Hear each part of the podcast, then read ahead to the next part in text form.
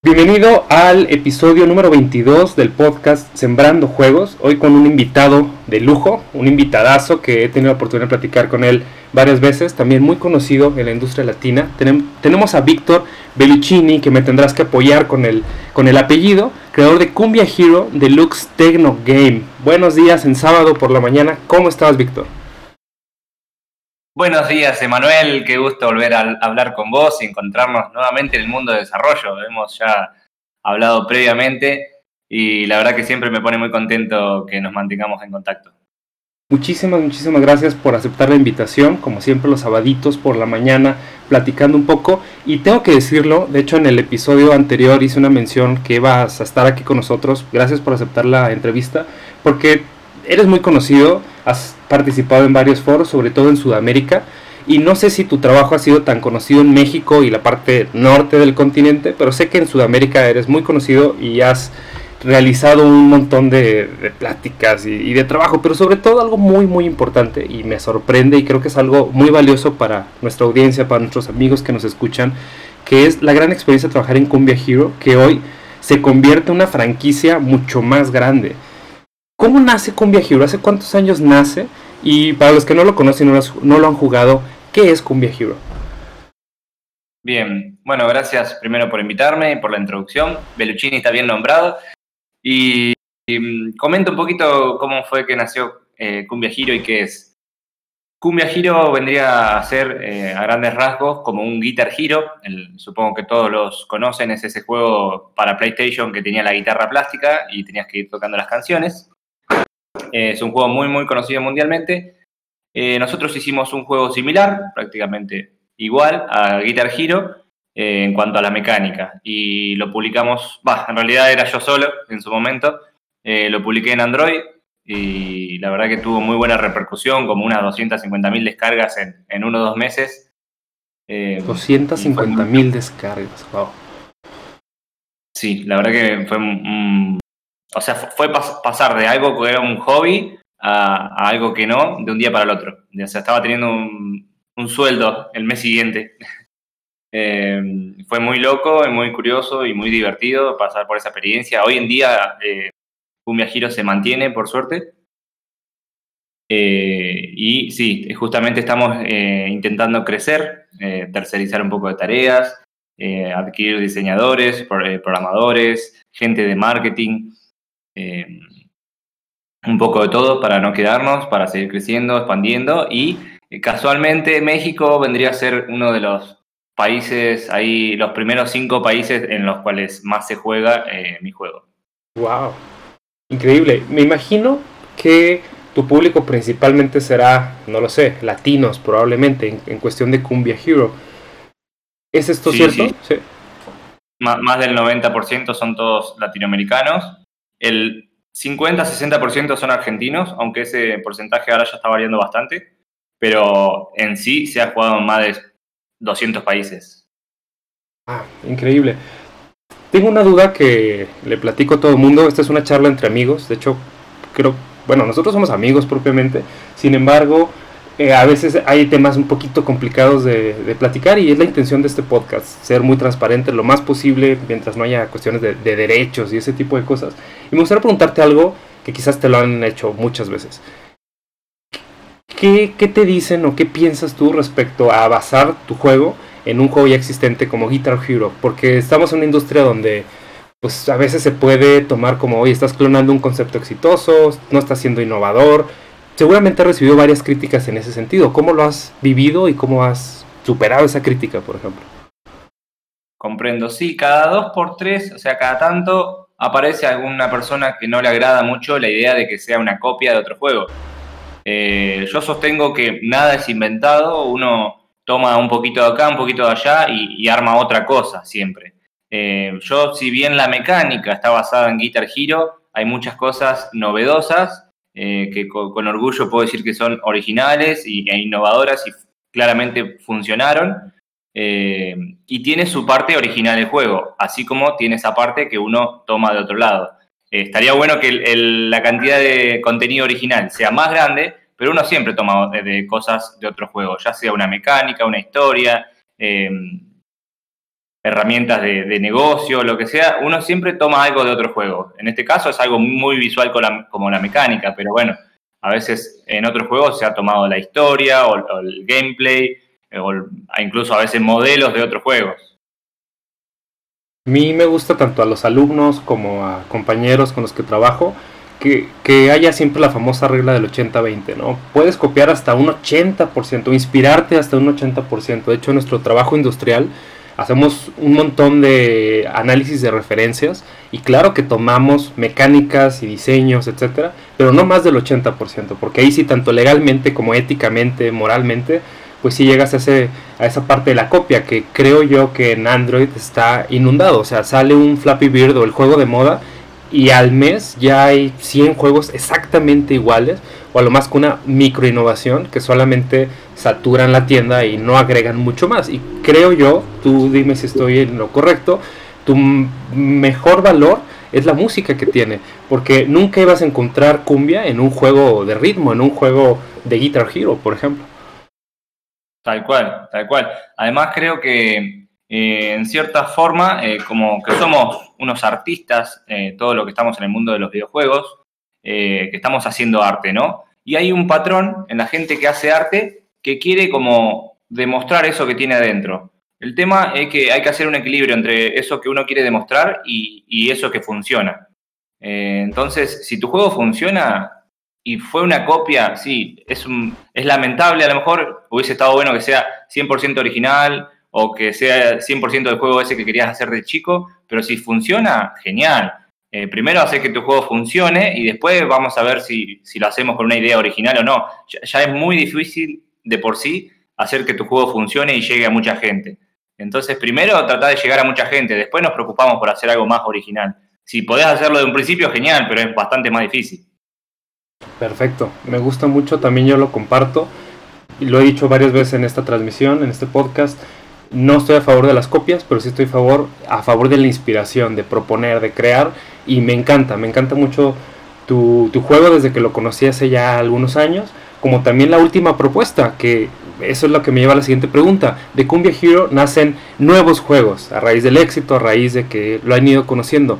¿Qué es lo que sigue? ¿Qué hay hoy y qué viene pronto para la saga de Cumbia Hero? Eh, previamente me, preguntaste cómo nace Cumbia Hero y surge porque yo antes de, de Cumbia Hero hice un proyecto que este sí fue 100% original, que era un instrumento de cumbia que se llama Wiro o Guaracha, creo que le dicen en México eh, también lo hemos escuchado como Wiro. Ah, bueno, bueno, es ese que hace que es como un rayador. Bueno, lo, yo lo había publicado dos años antes del Cumbia Giro eh, y también en dos meses 200.000 descargas, literal.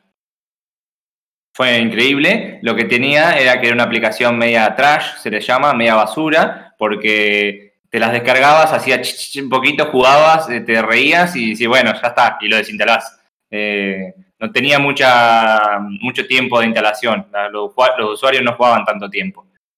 Eh, entonces, a eso me quedó grabado, ¿viste? pero el juego tuvo un pico y al tiempito dejó de descargarse.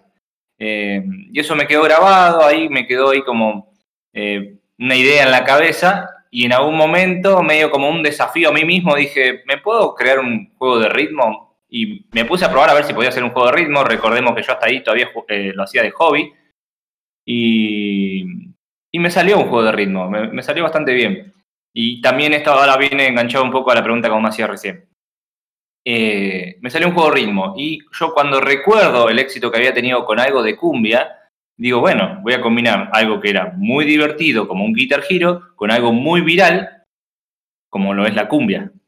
Entonces ahí se dio el boom de que le encantó. Hoy tengo usuarios a diario que me mandan que están locos por el juego, que no lo pueden dejar de jugar, que suba más canciones. Hoy en día el juego tiene 105 canciones y me, siguen pidiendo más canciones. Nunca es suficiente. Y lo bueno, lo bueno y algo que, lo hice un poco a propósito fue que el juego permitía que vos eh, hagas cualquier género musical. Eh, la forma de crear las canciones permite que vos le pongas cualquier canción de cualquier género musical y el juego funcione. Entonces, de ahí fue que surgieron los nuevos juegos para tratar de llegar un poco a más gente y a más países. simplemente cambiando las canciones que hay dentro. A mí me tiene muy sorprendido que los creadores, creo que Harmonix y todos aquellos que hacían juegos de ritmo, rock band, etcétera, ya no hayan sacado nuevas versiones.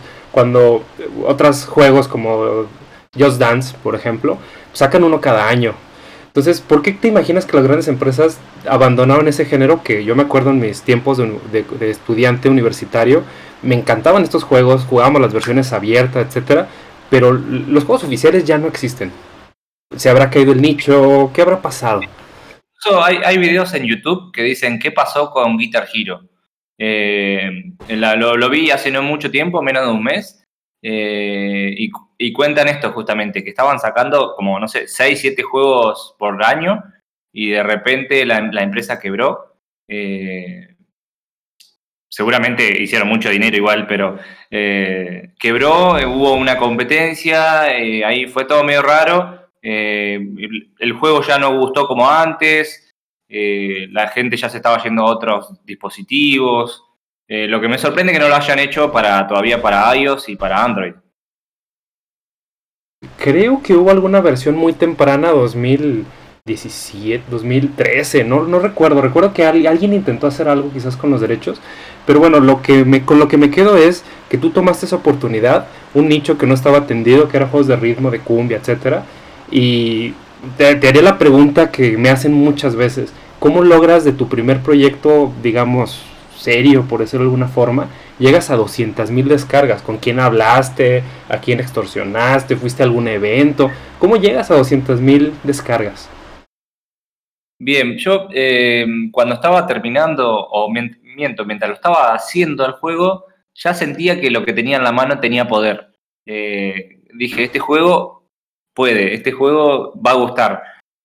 Entonces me propuse algo que era, eh, me imaginé que el juego era viral. Entonces dije, bueno, lo que voy a hacer es tratar de llegarle a la mayor cantidad que pueda de gente de, manera mm, natural, orgánica, y que esa gente empiece a compartir el juego. Yo me propuse llegar a, no sé, 500 eh, personas, 500 descargas que sean por esfuerzo mío, entonces empecé a publicar en Facebook, en comunidades de Google en, en videos de YouTube. ¿Viste Gamma Style?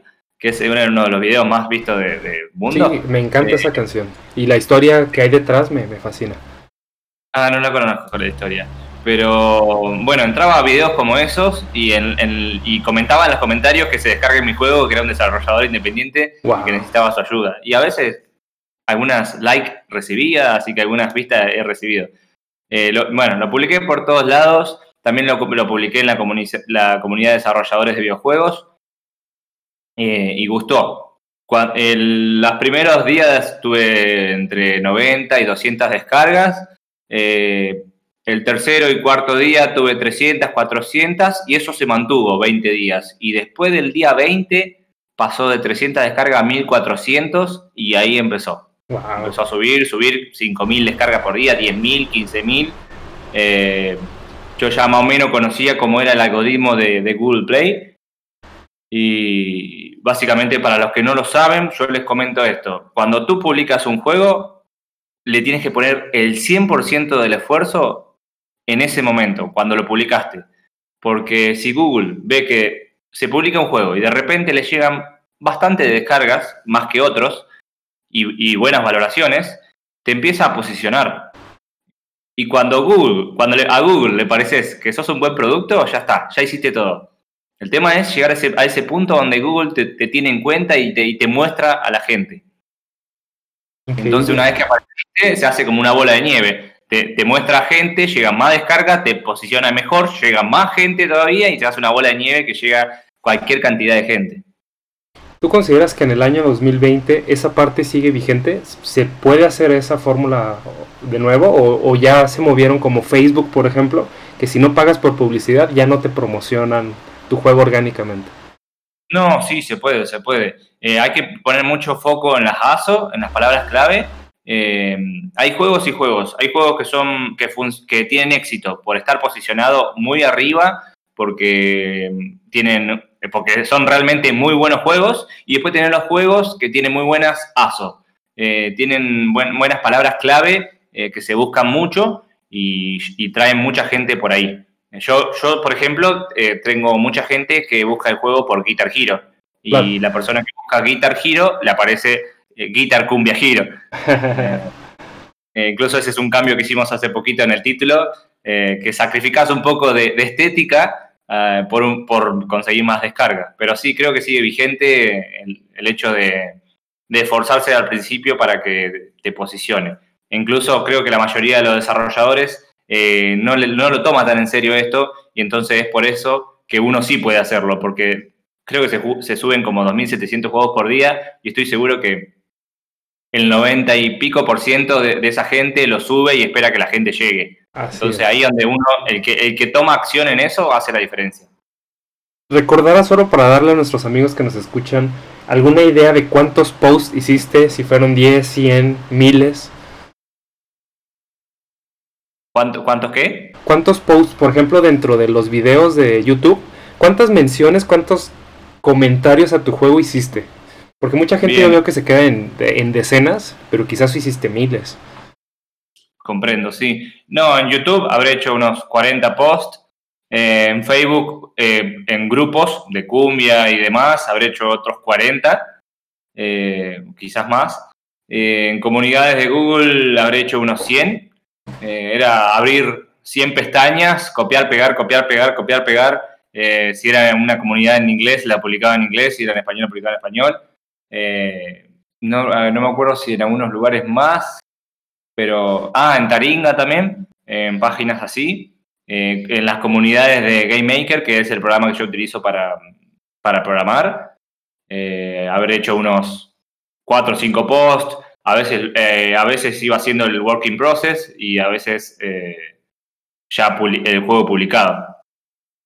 Claro, una de las técnicas, o bueno, los dos opuestos que yo veo principalmente con mexicanos, y veo que las personas, sobre todo en Sudamérica, Argentina, Uruguay, por decir países, eh, lo tienen mejor dominado que nosotros como mexicanos, es esa parte del compartir y publicar. Yo veo que el mexicano lo que tiende a hacer es o cero publicidad, o sea, no hago menciones, no comento nada, o se va al extremo del spam, donde solamente copian y pegan el mismo mensaje, saturando el, canal y por lo tanto se gana baneos o el desagrado de la gente, etcétera.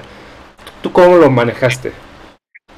Sí, tal cual. Yo trato de que el, posteo sea algo neutral o natural, eh, no un spam que se ve por cualquier lado. No, no, no descargar un viajero y, y valorarlo en Google Play. No, es algo muy artificial que no funciona yo generalmente trato de llegarle al corazón del usuario, eh, con, un poquito más de naturalidad, siendo yo mismo, decirle, eh, mi juego acaba de ser publicado, si, si, consigue muchas descargas en el inicio, eh, el juego va a tener éxito, me ayudarías con una descarga, algo así. incluso a veces trataba de entrar a grupos y, y permanecer un tiempo antes de publicar, porque si, si no te detectan los admin y te sacan. Claro, claro que sí. Me fascina. Creo que son muy buenas lecciones para los que nos están escuchando. Porque como tú lo mencionaste, más de 2.000 juegos al día que salen en las tiendas y los que van eh, empezando se abruman con esa cantidad. ¿Cómo puedo competir contra 2.000 juegos más todos los que se han acumulado a lo largo de la historia? Y creo que son muy, muy buenos puntos. Me gustaría... ah, ah dale, adelante. Yo creo que no, no hay que tomar como competencia esos videojuegos porque la cantidad de gente a la cual se puede llegar es muy grande, muy grande. Hay, infinita cantidad de personas a la cual uno puede llegar. Entonces, lo único que tiene que hacer es, eh, justamente como iniciamos la charla, es fijarse qué hicieron los más grandes o los mejores del Google Play y copiarles, no inventar la rueda nuevamente. Copiarles, fijarse cómo tienen el logo, cómo tienen las screenshots, qué pusieron en las descripciones, analizar cuántas veces repiten las palabras para que tengan unas buenas ASO. Entonces ahí tenés una guía bastante fuerte. Perfecto. Por lo pronto, tus juegos están solamente en, Android. ¿Piensas migrar a algunas plataformas como Steam, no sé, incluso Switch, por ejemplo? ¿Qué viene a futuro para, para Cumbia Hero en, concreto? Y si gusta, después platicamos de los nuevos juegos. Estamos justamente eh, hoy Hoy mismo iniciamos una campaña en Estados Unidos es bastante fuerte. La estábamos por hacer en, México y la, hicimos en Estados Unidos.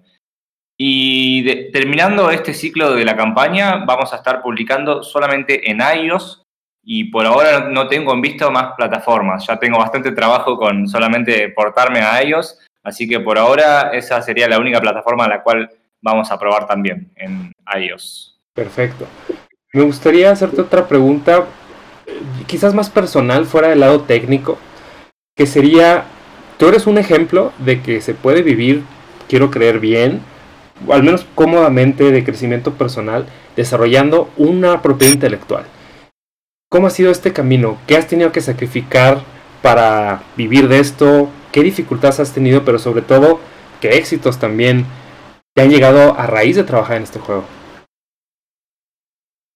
Un segundo que me toca en la puerta, Manuel. Claro, claro, sin ningún problema. También me gustaría platicarles con ustedes mientras de que no solamente se queda Cumbia Hero, sino que vienen nuevos géneros, como lo mencionó Víctor también. Y nuevas oportunidades que no lo platicarán un rato más. Hago aquí una pausa para que Víctor atienda la puerta y ahorita continuamos platicando.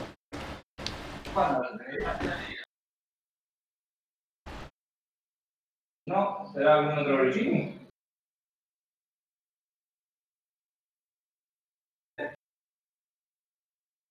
Lema. Lema.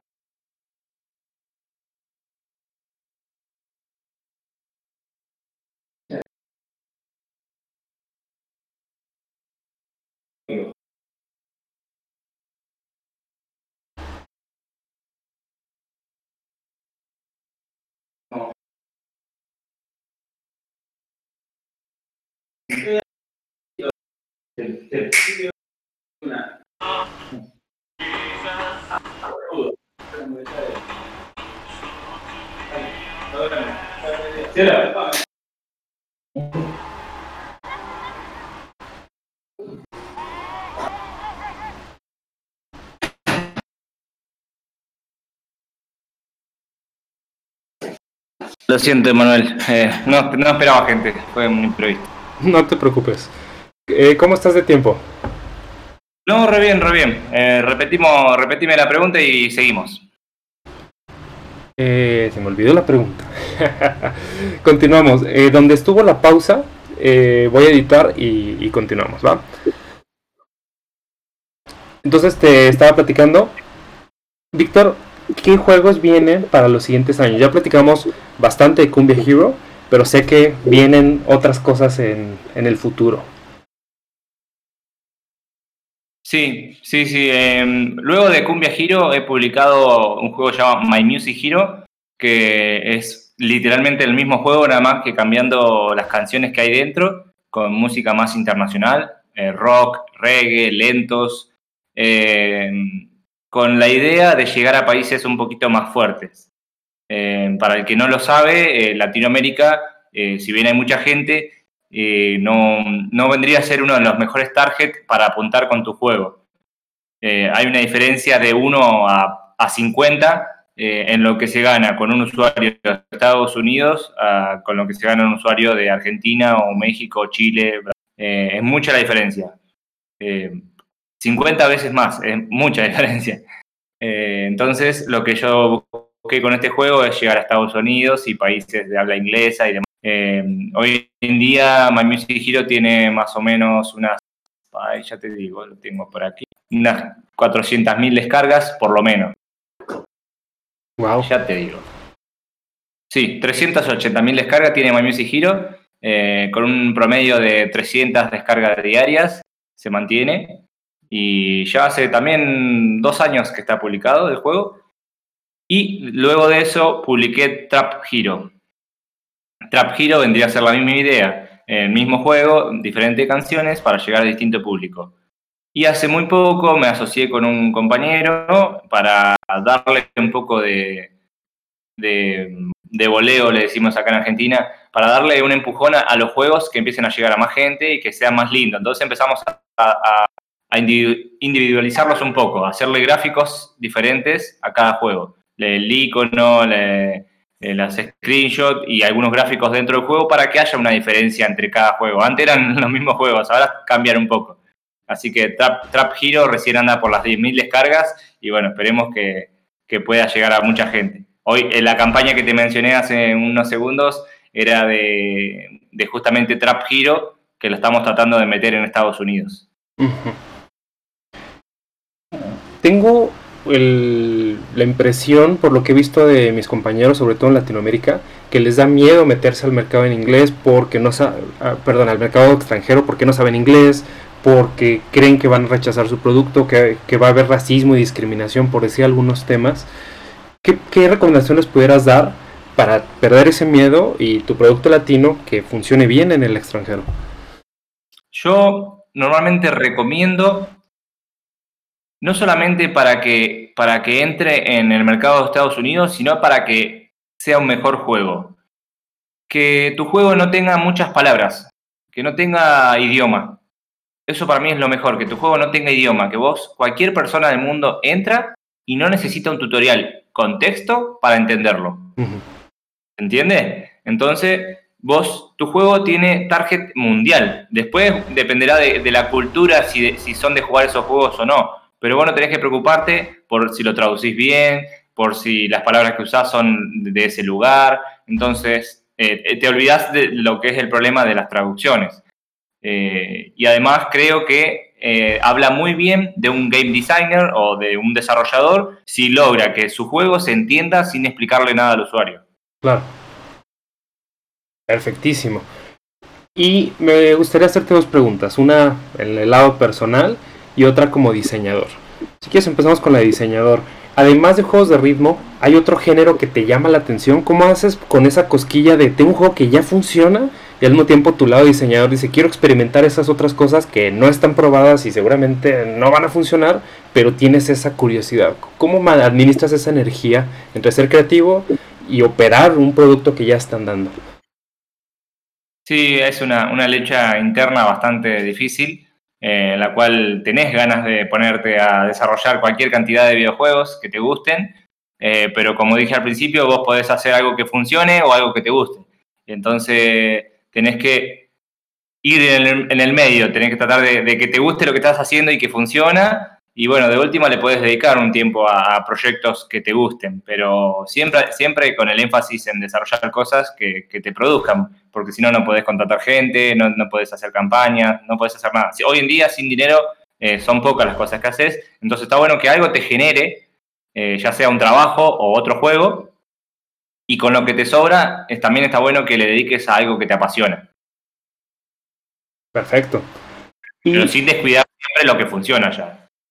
Sí, eso creo que también nos cuesta mucho como latinos.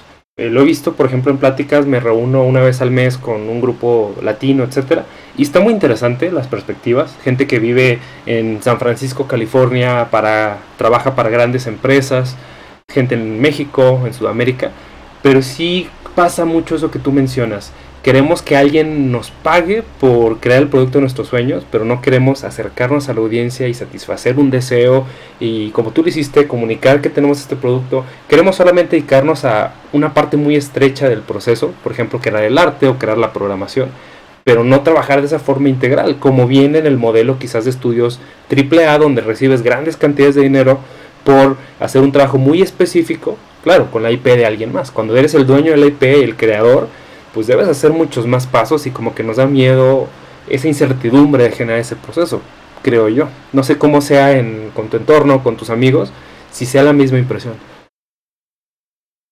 Sí, sí, es algo que se da, es un patrón que se da en todo el mundo del desarrollo, sea del idioma que tengas.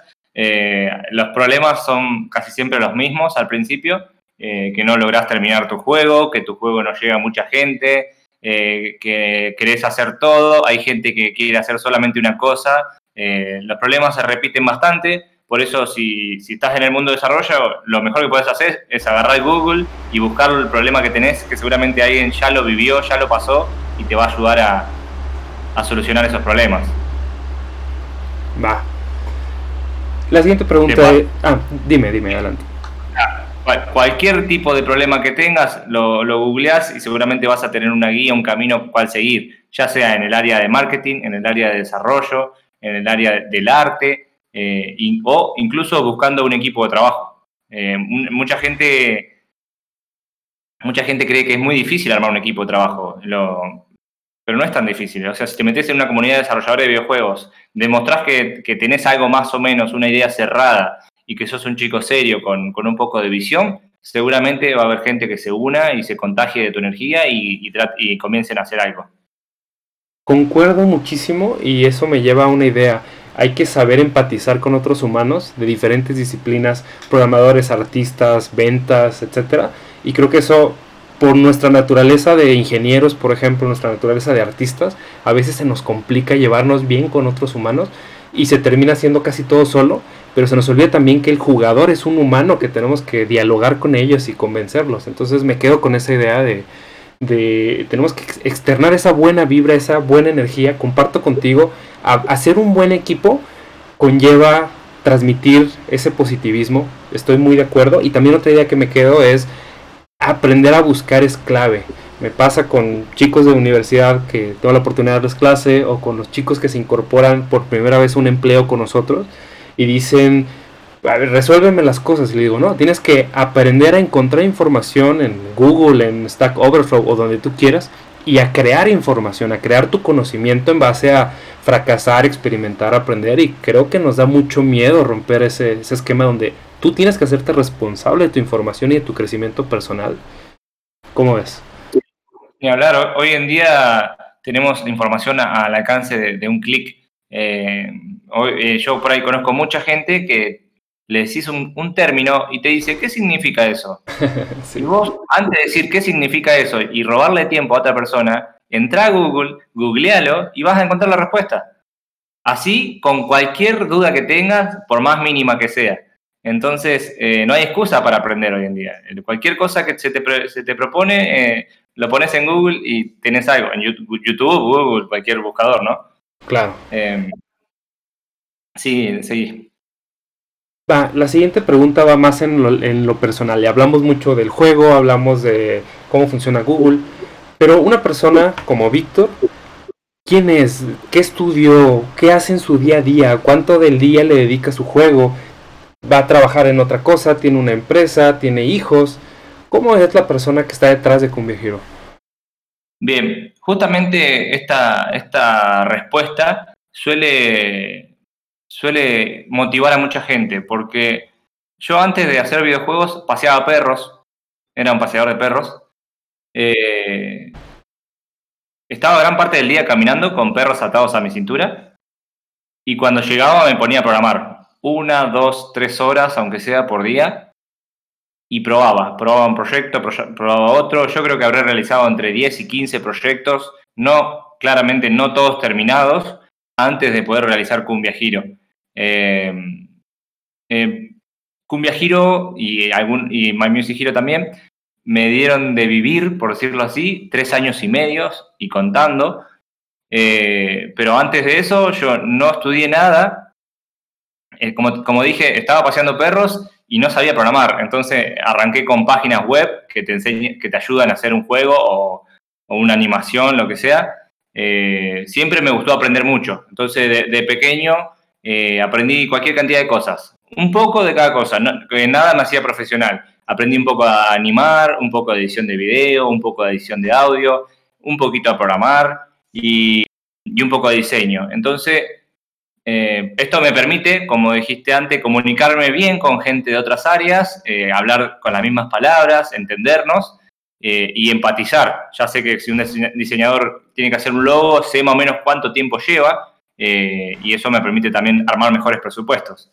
Pero, pero desde el principio no era así, yo no sabía nada y, lo poco que sabía era un poquito de cada cosa y nada profesional. No, no estudié en ninguna universidad, no, no estudié en ningún terciario siempre por, como dije antes, por Google y YouTube, eh, poniendo el problema que tenía en el momento y ir machacándolo de a poco. Me encanta, me fascina. Y uno de los grandes temas para los que van empezando es el éxito.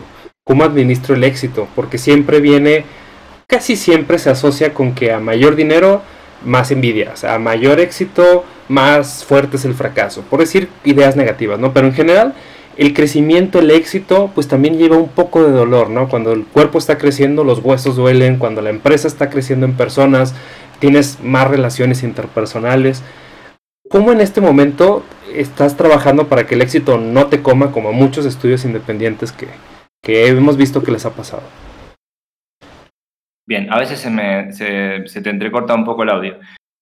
Eh, bien, la parte del éxito es algo muy duro, muy difícil de llevar eh, y va a ser difícil de escuchar, ¿no? Pero no todos estamos preparados para el éxito. Incluso me, incluyo, en su momento no estaba preparado para el éxito. Eh, de, repente pasas a tener algo grande en las manos y como dice una famosa frase, un gran poder conlleva una gran responsabilidad. Eh, entonces, cuando vos tenés un producto valioso en las manos, no querés que se caiga, no querés que se rompa. Eh, pero tenés que tener eh, esa valentía de llevarlo en las manos y llevarlo con seguridad. Lo mismo pasa con los juegos. Cuando vos publicás algo y ese juego está funcionando, si vos subís un juego mañana y ese juego, cuando te estás acostando a las 6 de la mañana, cuando te estás acostando a las 2 de la mañana, a la hora que sea, y, te pones a jugar un poquito y, pum, te salta un error y vos sabés que a ese error le está saliendo a 5.000 personas. Es algo frustrante y es algo que, que, que te consume la energía. Eh, está buenísimo que, que 10.000, 15.000 o un millón de personas estén jugando tu juego, pero vos sabés que cada movimiento afecta a un millón de personas y sabés que, eh, más cuando sos independiente, sabés que un mal movimiento puede hacer que tu juego fracase.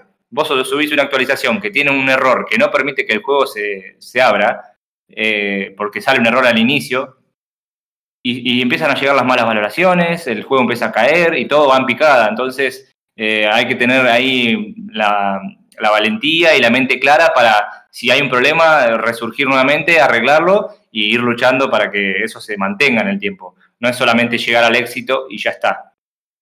Y además, eh, a mí en mi caso me pasó que también era medio frustrante porque tenía demasiado tiempo libre. Cuando vos sos dueño de tu tiempo, eh, sí, un día le dedicaste ocho horas, otro día también, pero nadie te obliga a trabajar y eso es también un, es medio ir en el aire. Eh, solamente tenés que trabajar dependiendo de tu voluntad. Y cuando nadie te obliga, viste que el humano es hijo del rigor, eh, uno tiende a quedarse. Tiende a quedarse y no trabajar de la manera que, trabajaría siendo empleado de otra persona, por ejemplo. Claro. Y si gustas, vayamos ya cerrando la plática, a menos que tú quieras platicarnos cualquier otra cosa, pero me gustaría ir cerrando en, en dos grandes preguntas.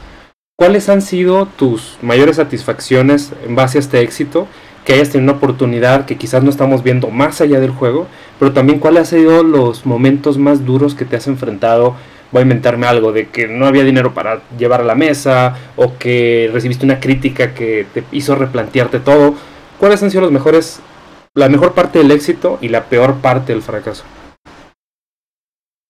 Bien. Eh, ¿Tú me escuchas bien, sí? Te escucho perfecto. ¿Tú me ves un poco cortado? Sí, yo te escucho entrecortado. Así que voy, voy armando la, la, pregunta más o menos con los espacios que hay, este, los voy a, la voy armando en mi cabeza. Bien, los mejores eh, éxitos y los peores fracasos, si mal no entendí. Eh, bueno, el mayor de los éxitos creo que fue eh, el juego en sí y, toda la, la, clase de experiencias que me ha traído el juego. Como por ejemplo, eh, irme a otra provincia o a otro lugar a hacer alguna exposición y que lleguen fans en ese lugar a saludarme o a pedirme una foto. Eso es algo maravilloso, eh, que uno lo ve solamente en las películas o con gente muy famosa y jamás cree que le puede pasar a uno. Y así sea una persona o dos, eh, te llena el alma como desarrollador ir a otro lugar y que alguien te conozca por tu juego. Eso es muy enriquecedor. Eh, y bueno, ni hablar que me, dio muchos ingresos y me permitió oportunidades laborales muy grandes. Por ejemplo, hay gente que me ha pagado para que yo vaya simplemente a contar mi historia. Y, es como que eh, te da a entender que tenés algo de valor en las manos y que está bueno eh, poder mostrarlo al mundo. esa es la parte más bonita. el juego en sí, el éxito y todo lo que conlleva detrás, todas las experiencias que te hace que te hace vivir ese juego. Eh, porque fue un éxito muy grande y muy rápido, más que nada.